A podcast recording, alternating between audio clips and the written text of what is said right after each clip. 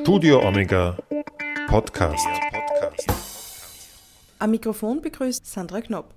Geschlossene Cafés, Restaurants und auch Museen. Im Zuge des zweiten Lockdowns hat sich der Alltag wieder mehr in die eigenen vier Wände verlagert. In unserer heutigen Episode möchten wir Sie, aber zumindest virtuell, auf eine Reise in die Vergangenheit einladen. Österreich im Jahr 1920. Der Erste Weltkrieg ist noch nicht lange vorbei. Auch die Habsburger Monarchie ist Geschichte. Die Erste Republik steckt noch in den Kinderschuhen und muss sich erst selbst finden. In diesen turbulenten Zeiten erhielt ein junger Jurist einen historischen Auftrag. Hans Kelsen war an der Entstehung der Verfassung maßgeblich beteiligt. Zum 100-jährigen Jubiläum der österreichischen Bundesverfassung stellt das Jüdische Museum in Wien Kelsens Leben und Werk in den Mittelpunkt.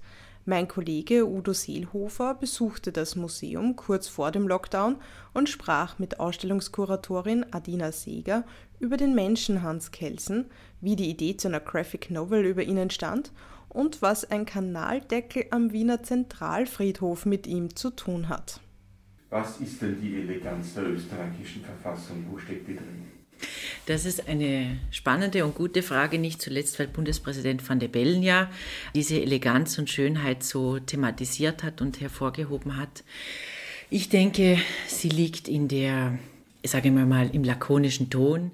Die Eleganz ist äh, in ihrer Schlichtheit zu finden. Also sie ist überhaupt nicht überladen, sondern sie bringt alles sehr auf den Punkt. Darin liegt sicher die, die Eleganz und die Schönheit. Welchen Eindruck haben Sie denn im Zuge Ihrer Recherchen für die Ausstellung von Hans Kelsen als Menschen gewonnen? Eine sehr spannende Frage auch wieder. Also ich muss vielleicht sagen, ich bin selber nicht Juristin und konnte mich sozusagen also nicht in, in einer juristischen Manier diesem Thema zuwenden und nähern, sondern ich bin Historikerin und hatte natürlich aus meinem äh, Geschichtsstudium war mir Kelsen schon bekannt, aber zu wenig, wie ich von Anfang an fand. Das war eigentlich auch unser Ausgangspunkt, dass überhaupt zu wenig Leute Hans Kelsen kennen und über ihn als Menschen schon gar nichts bekannt ist. Ja. Jetzt wurde dieses Jahr eine tausendseitige Biografie über Kelsen auch äh, vorgelegt von Thomas Olechowski, die sich auch dem Menschen Kelsen nähert. Aber ich sage jetzt einmal, vieles bleibt doch im Wagen. Also man, man lernt sehr vieles über den Wissenschaftler, über den Denker Kelsen kennen. Er als Mensch, würde ich sagen, hm, war eben sehr stark seinen wissenschaftlichen Anliegen verpflichtet. Ihm war sehr wichtig und deswegen wurde er auch immer angefeindet von rechts, kann man sagen. Er war ein, ein sehr dezidierter Kämpfer bzw. Verteidiger der Demokratie. Es gibt ja auch eine schöne Schrift von ihm vom Wesen und Wert der Demokratie, beziehungsweise eine sehr schöne Volkstheaterproduktion, die heißt Die Verteidigung der Demokratie, die sich wieder mit Kelsen beschäftigt. Also das ist, wie man ihn vielleicht auch politisch fassen kann, ja, als einen sehr überzeugten Demokraten, der in einer Zeit gelebt hat, wo das alles andere als selbstverständlich war, einzutreten für die Demokratie und schon gar nicht für parlamentarische Demokratie. Was kann man denn aus dem Kelsen seiner Lebensgeschichte, was kann man da heute daraus lernen?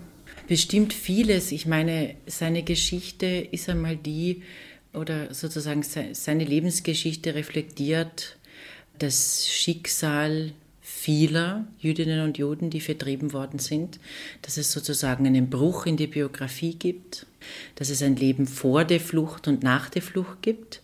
Bei ihm ist das sogar so, dass er 1930 schon aus Wien weggeht, äh, wegen des antisemitischen Klimas, auch wegen der sogenannten Unpolitisierung des Verfassungsgerichtshofs.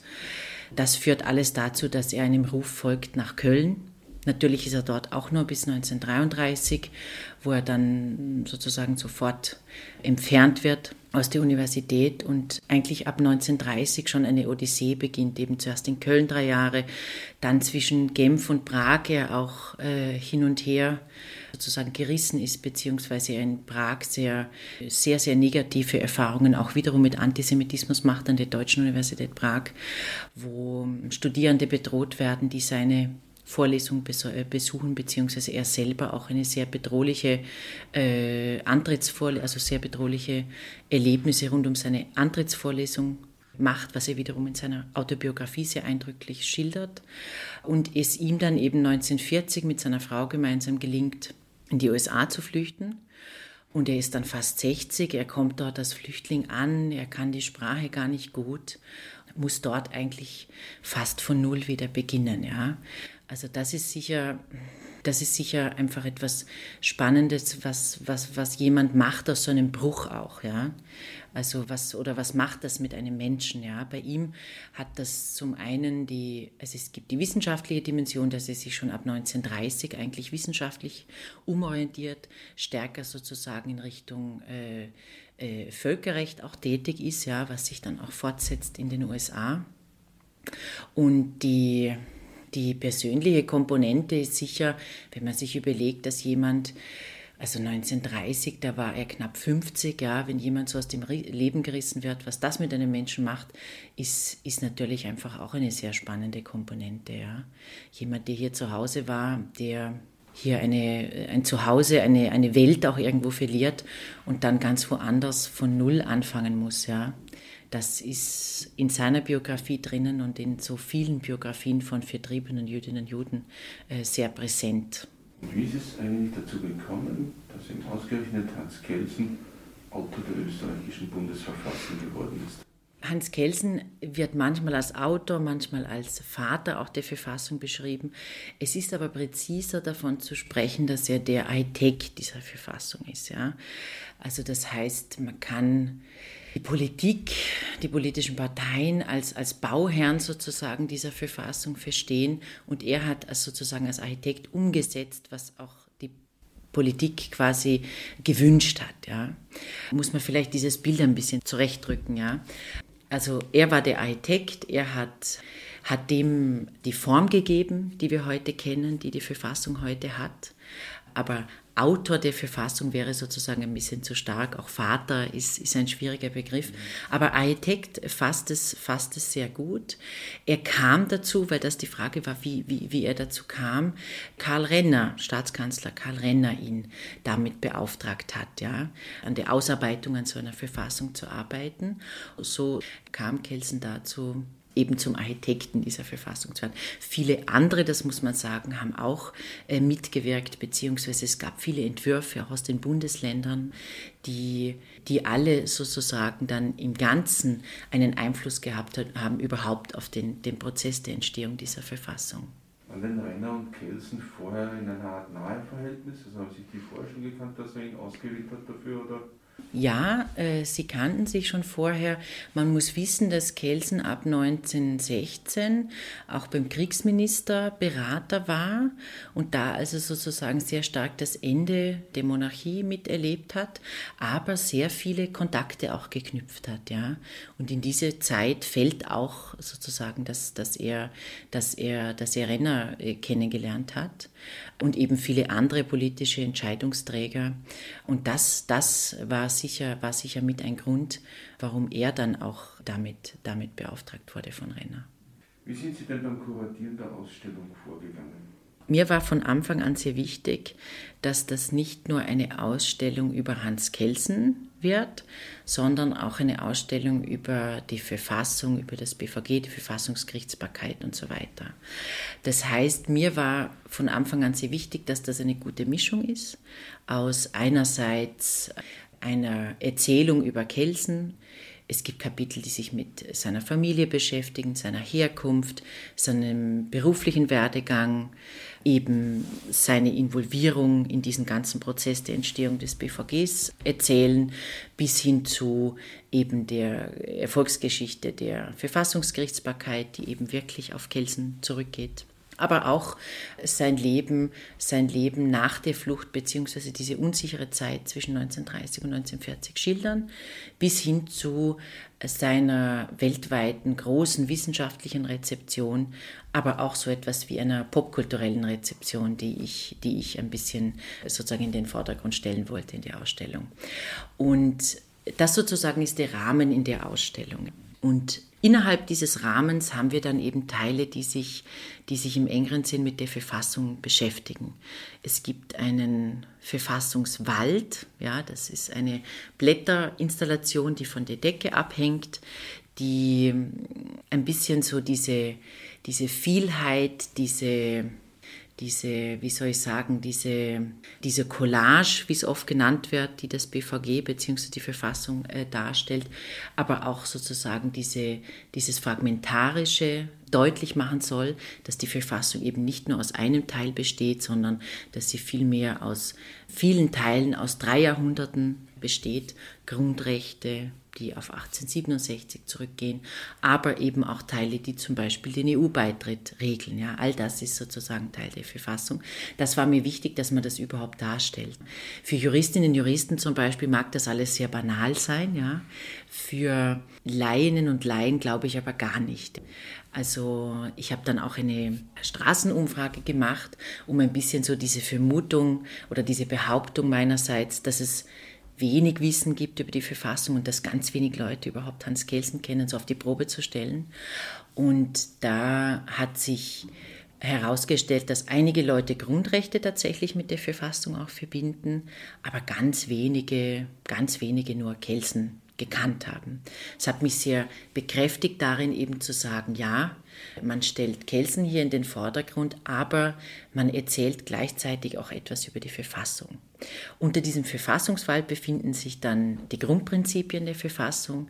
Das fand ich auch ganz wichtig, weil das noch einmal so wie ein Sukkus ist aus dieser Verfassung. Also sechs Grundprinzipien, die so als Sitzmöbel unter dieser Verfassung stehen, die wieder mit einem Text versehen sind, wo erklärt wird, was ist dieses, was ist jenes Grundprinzip, und die noch einmal sozusagen diese Textmenge, mit der wir es zu tun haben, weil die Verfassung ist ja sozusagen vor allen Dingen Text, die eben in den Ausstellungsraum bringt auf eine interessante Art und Weise. Ich kann mich hinsetzen, ich kann mir sozusagen dieses Möbelstück aneignen, ich kann die miteinander irgendwie in Beziehung bringen, diese, diese Grundprinzipien. Und es wird auch im Ausstellungsraum eben deutlich, dass die dass die, die, die Grundfeste der Verfassung auch sind, weil sie eben unter diesem Verfassungswald sind. Ja, es gibt eine Stelle, an der ich äh, mich direkt an die Besucherinnen und Besucher auch wende, wo, wo wir äh, fünf Fragen formuliert haben. Zum Beispiel, würde Kelsen die Verfassung heute anders gestalten? Welche Teile der Verfassung würden Sie ergänzen in der Verfassung oder streichen? Wo im Alltag begegnet mir die Verfassung? Also wo ich direkt die Besucherinnen und Besucher adressieren wollte und sie auch auffordern wollte, dass sie sich selber in Bezug zur Verfassung setzen bzw. sich Gedanken machen über die Verfassung. Würde Kelsen heute die Verfassung denn anders schreiben als vor 100 Jahren? es ist eine sehr spannende Frage und da bin ich als Kuratorin und Nicht-Juristin vielleicht auch nicht die richtige Person äh, für diese Frage, diese Frage zu beantworten. Es ist zum Beispiel ganz spannend, dass eine Besucherin hinterlassen hat, die Frage in der Ausstellung, eben ob er es anders schreiben würde, dass das Thema Barrierefreiheit zum Beispiel kam. Ja? Würde Kelsen sozusagen heute an diese Dinge denken? Ja? Oder Gleichstellung oder eben Grundrechte, würde man sozusagen Grundrechte heute anders denken? Ja? Das sind schon spannende Fragen. Ich denke ja, weil alles sozusagen ist immer, ist immer auch einer bestimmten Zeit, einem bestimmten Kontext geschuldet. Aber es ist gleichzeitig sehr schwer, das sehr konkret festzumachen. Aber das Thema mit der Barrierefreiheit war natürlich, war natürlich ein interessantes, was da aufkam in den Antworten. Ja. Popkulturelle Rezeption. Sie haben mir vorhin eben dankenswerterweise noch einmal die Graphic Novel gegeben. Und da wollte ich ihn fragen, wie sieht die popkulturelle Rezeption von Hans Kelsen aus und tragen Sie sich da damit auch ein bisschen schon dazu bei? Unbedingt. Das ist sehr schön, dass Sie das sagen, weil das war mein, mein, mein, mein Ziel, genau dazu auch beizutragen. Und vor allen Dingen äh, nicht unbedingt nur Popkultur, ja, das, das, das auch unbedingt, aber mir geht es vor allen Dingen um eine Popularisierung. Mein Ansatz war ganz stark zu sagen, eben aus dieser Erfahrung heraus und aus diesem Eindruck heraus zu sagen, viel zu wenig Leute kennen Hans Kelsen, viel zu wenig Leute kennen überhaupt die Inhalte der Verfassung, zu sagen, man macht eine Publikation die keine wissenschaftliche ist, sondern die sich an ein breites Publikum richtet, die, die auf sehr humorvolle Art und Weise die Inhalte der Verfassung vermittelt, gleichzeitig aber das Leben von Kelsen auch erzählt. Und ja, also ich glaube, das ist uns damit wirklich sehr gelungen. Ich bin sehr dankbar, dass wir mit dem Manz Verlag gemeinsam dieses äh, Buchprojekt gemacht haben und wir die Wiener Künstlerin Bia Blankensteiner äh, gewinnen konnten, die eben äh, getextet und gezeichnet hat, diese Graphic Novel. Mein Gedanke war ganz klar, etwas zu machen, was sich an viele richtet, was nicht eine wissenschaftliche Publikation ist, sondern was schon Jugendliche ansprechen kann die, die vielleicht das erste Mal in Berührung kommen mit diesen Themen und die, wie in der Straßenumfrage, als ich Jugendliche gefragt habe, die gesagt haben, Hans wer oder was, Kelsen, wer ist das, nie gehört. Ja? Also die so einen, einen spannenden Einstieg einfach bekommen können. Würden Sie sich wünschen, dass der Name Hans Kelsen so auch einem breiteren Publikum bekannt wird? Absolut, ja, absolut. Ich habe bei der Eröffnung gesagt, dass ich mir wünschen würde, dass in Zukunft äh, jedes Schulkind äh, Hans Kelsen so gut kennt, wie heute jedes Schulkind Sisi oder Mozart kennt.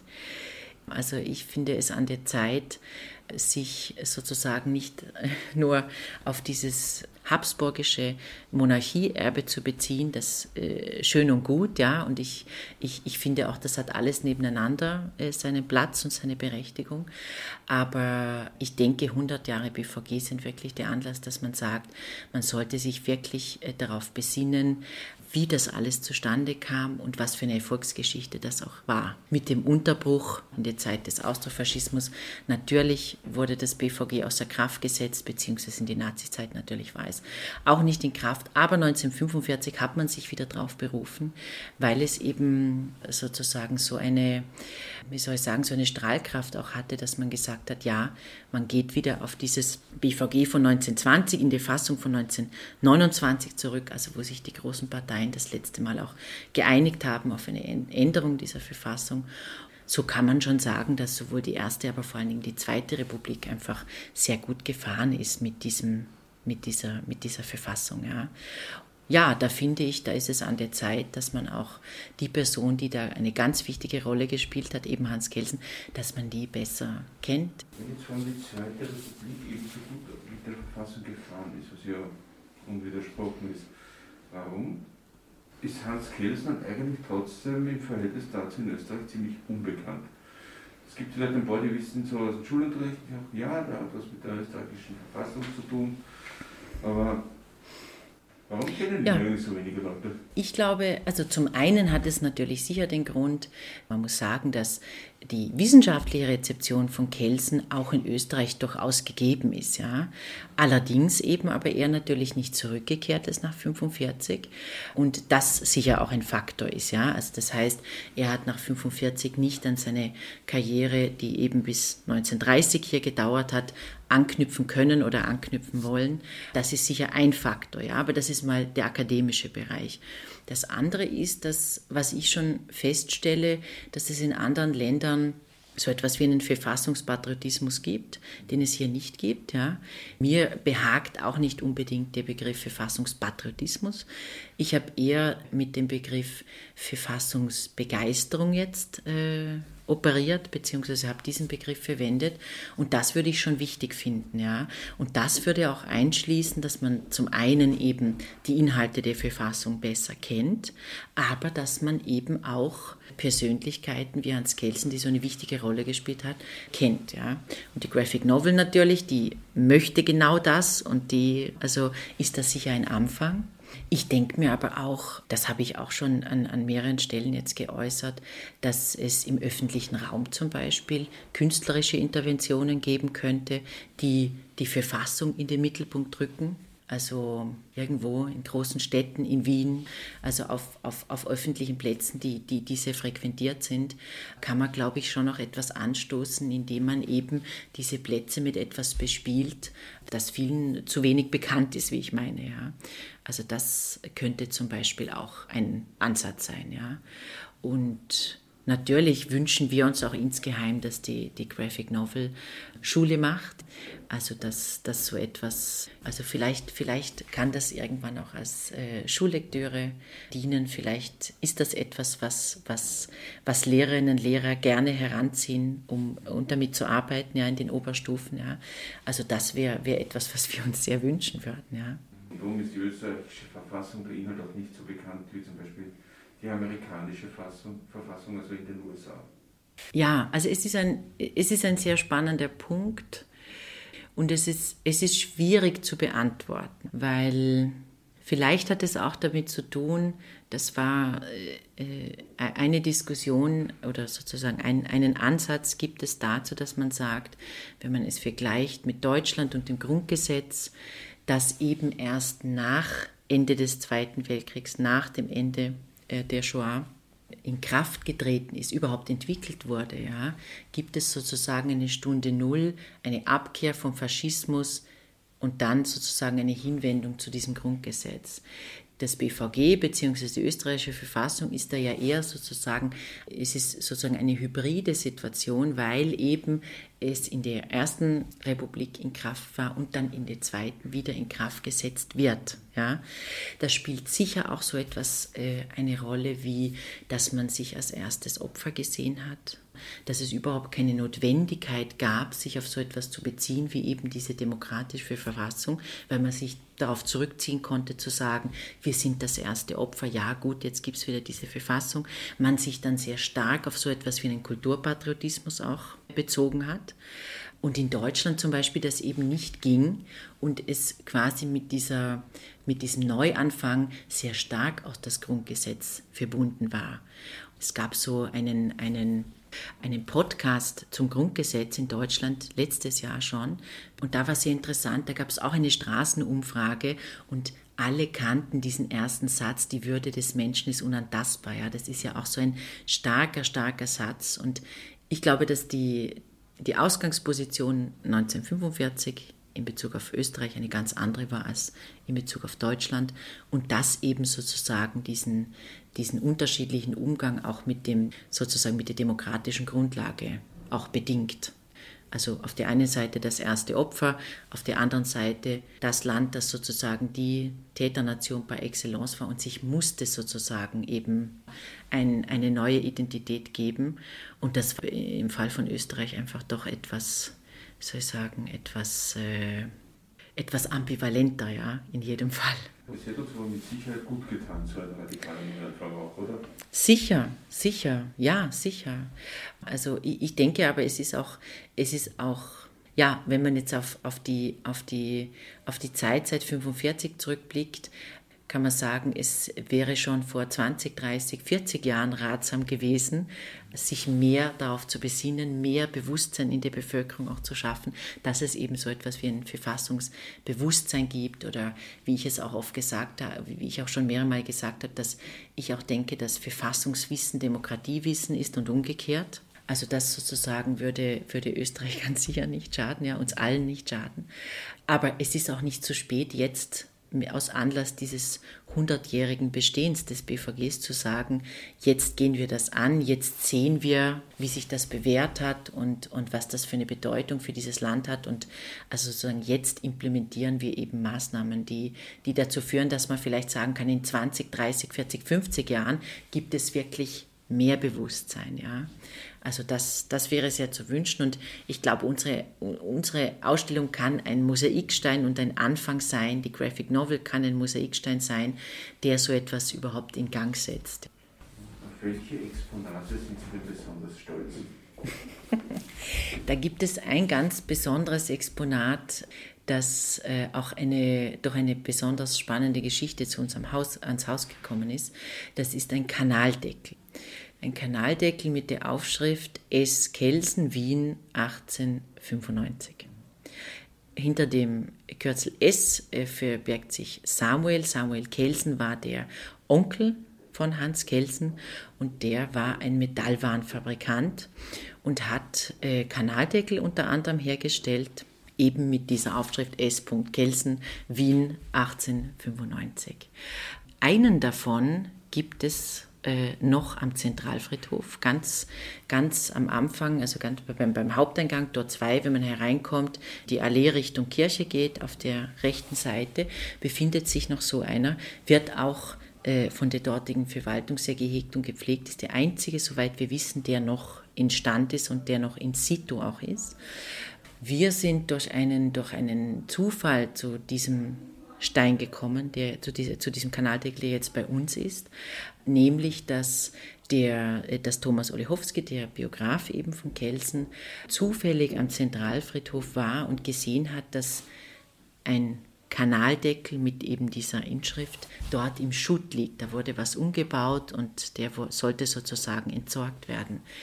Er hat uns das mitgeteilt und durch, durch den Leiter der Bestattung Wien, den Markus Pinter, mit dem wir in einem sehr guten Austausch sind, kam dann dieser Stein zu uns, weil er dann sofort veranlasst hat, dass sozusagen, Stein sage ich immer, dass dieser Kanaldeckel gerettet wird. Stein, weil tatsächlich sozusagen eine sehr massive äh, Konstruktion drunter ist. Es ist ein richtiges, also ein Drum kann man sagen, oben eben diese schöne Inschrift, aber darunter sozusagen, was man sonst nicht sieht, wenn, wenn, die, wenn die Kanaldeckel äh, in situ sind. Und das erzählt uns eben sehr spannend von Kelsens Umfeld, von seiner Herkunft. Der Vater war Lusterfabrikant, der, der, der Onkel eben mit Metallwarenfabrikant.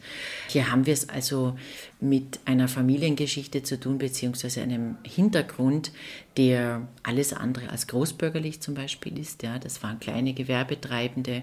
Ja, und das erzählt uns eben sozusagen etwas über das Milieu, aus dem äh, Kelsen kam und ist so eine kleine Irritation auch am Anfang der Ausstellung, dass man sich denkt, was macht jetzt dieser Kanaldeckel hier, wo es um Hans Kelsen geht? Und es ist aber eben ein Verweis auf seine Familiengeschichte, ein Verweis auf den Onkel. Und das fanden wir sehr spannend und darauf bin ich sehr stolz, beziehungsweise freuen wir uns sehr, dass wir dieses Objekt haben und dass das auch jetzt äh, in unsere Sammlung übergegangen ist. Ja. Welche Rechercheergebnisse haben Sie denn, eben, als Sie die Ausstellung erstellt haben, am meisten überrascht? Da kann ich gleich mit dem anschließen, was ich über den Vater jetzt schon angedeutet habe dass tatsächlich wir zumindest für eine Wiener Synagoge, die 1938 zerstörte Synagoge in der Neudeckergasse im 8. Bezirk, wir eben nun sagen können, beziehungsweise die, die Quellen uns offenbart haben, dass eben der Vater von Kelsen, der ein Bronzewaren- bzw. Lusterfabrikant war, dort die Beleuchtung auch gemacht hat. Ja.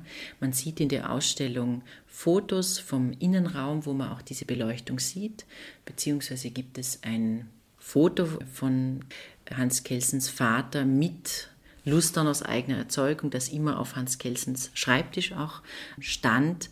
Und ja, das war sozusagen eigentlich die, die Überraschung. Ich, ich begann sozusagen in unserer eigenen Sammlung nach dem Vater zu suchen, habe dann einen Brief gefunden, den Max Fleischer ihm geschrieben hat.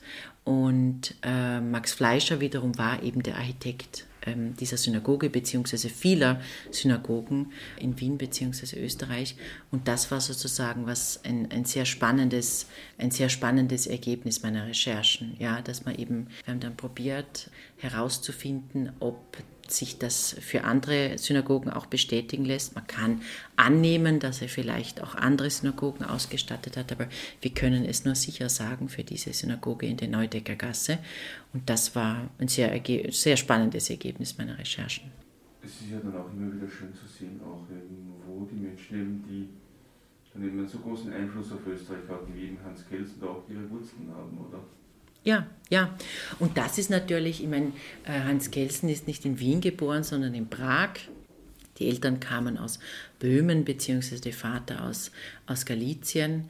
Und das ist natürlich wiederum auch, genauso wie die erwähnte Fluchtgeschichte Hans Kelsens, eine Verbindungslinie ist zum, zum Schicksal vieler Jüdinnen und Juden, die vertrieben wurden, ist auch das natürlich eine Erzählung, die für viele Wiener Jüdinnen und Juden bis 38 gilt, dass wenn sie schon in Wien geboren waren, dann aber sicher die Eltern eben in Böhmen, in Mähren, in Galizien geboren waren und, und dann ihr, ihr Glück sozusagen versucht haben in Wien. Und äh, im Fall von Kelsen das ebenso ist, dass er dann in Prag geboren wurde. Der Vater war davor schon in Wien, hatte hier beruflich keinen Erfolg, ist dann wieder zurück nach, nach Prag, um dann, als Kelsen drei, vier Jahre alt war, wieder nach Wien zurückzukommen. Und die Familie ist dann in Wien geblieben. Also das, das, das, ist, das ist auch so ein, ein spannender Aspekt beziehungsweise eine Verbindungslinie überhaupt sozusagen zu jüdischer Geschichte bis 38 ja, in, in Österreich. Glauben Sie, was würde Hans Kelsen denn heute sagen? Gehen wir mit seiner Verfassung pfleglich um? schwierig zu sagen, schwierig zu sagen, aber da ist vielleicht äh, der Moment beziehungsweise angebracht, über die Verfassungsgerichtsbarkeit äh, zu sprechen. Ja. Und das ist ja wirklich sozusagen etwas, was auf ihn zurückgeht.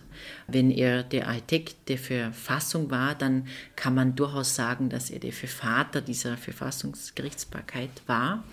Und das ist das eine, das heißt, äh, es gibt durch dieses Instrument der Verfassungsgerichtsbarkeit eigentlich immer sozusagen eine Kontrolle genau eben sozusagen dieser, dieser Verfassung, beziehungsweise dass eben jedes Gesetz auf seine Verfassungskonformität auch geprüft werden kann. Das ist eine großartige Errungenschaft und eben, also das, das ist sozusagen wirklich etwas, was wir direkt Hans Gelsen verdanken. Es gibt ein, ein, Interview, das 1960 entstanden ist zu 40 Jahre BVG. Das kann man auch in der, in der, in der Ausstellung sehen, beziehungsweise ein, ein, ein, ein Statement, das, das Kelsen da für den ORF äh, formuliert hat. Und da eigentlich äh, sagt er, dass er sehr sehr zufrieden ist und dass ihm sozusagen die Entwicklung Österreichs nach 1945 sehr, sehr zusagt und dass er sehr, dass er sehr glücklich ist auch darüber eben, dass man wieder zurückgegangen ist zu dieser Verfassung also dass, dass Österreich sozusagen sich damit gut entwickelt hat. Ja. Er ist ja dann schon 1973 äh, gestorben. Ja. Leider können wir ihn heute nicht mehr dazu befragen. Hätte ich sehr gerne auch für diese Ausstellung gemacht. Aber das ist sozusagen, wie soll ich sagen, die, es ist auch die Aufgabe bzw. die kuratorische Herausforderung, genau damit zu leben, dass man eben Menschen, Persönlichkeiten nicht mehr befragen kann und trotzdem man ihnen annähernd auch gerecht werden muss. Also das ist, das ist sozusagen das Spannungsfeld, in dem man sich auch bewegt. Das trifft auch auf diese Ausstellung zu. Wie nähert man sich so einer Persönlichkeit denn an? Ich denke nicht anders, nicht anders als bei den vielen, vielen Geschichten, die wir sonst in unserem Haus erzählen, beziehungsweise überhaupt generell man sich, ich sage jetzt mal, in die Geschichtsschreibung nähern würde. Ja? Man probiert einmal überhaupt ein Bild äh, der Faktenlage auch zu bekommen. Ja? Man nähert sich an, eben bei Kelsen natürlich insbesondere auch über das Werk. Man probiert vieles über sein Privatleben, über seine Familie in Erfahrung zu bringen. Und was bei einer Ausstellung natürlich wesentlich ist, dass man auch in Objekten denken muss und denken will. Ja. Äh, der, der erwähnte Kanaldeckel ist so ein tolles Objekt.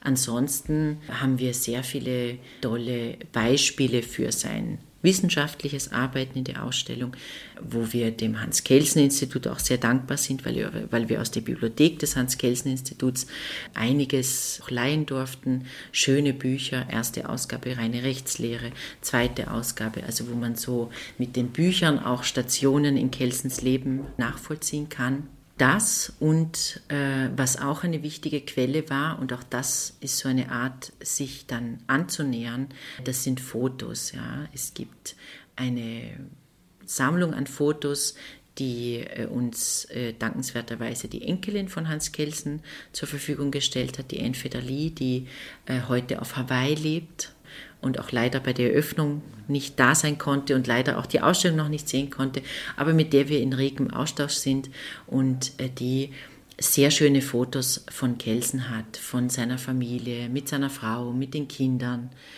aber auch äh, ein, ein, ein, ein, spannendes Foto, das ihn hoch zu Ross zeigt, ja, wo wir wiederum eben über den Ersten Weltkrieg etwas erzählen können, bis hin zu Fotos dann aus den USA, wo er die Ehrendoktorwürde von Berkeley bekommt, beziehungsweise private Aufnahmen in hohem Alter mit seiner Frau, die uns sozusagen durch diese Ausstellung auch begleiten können. Ja.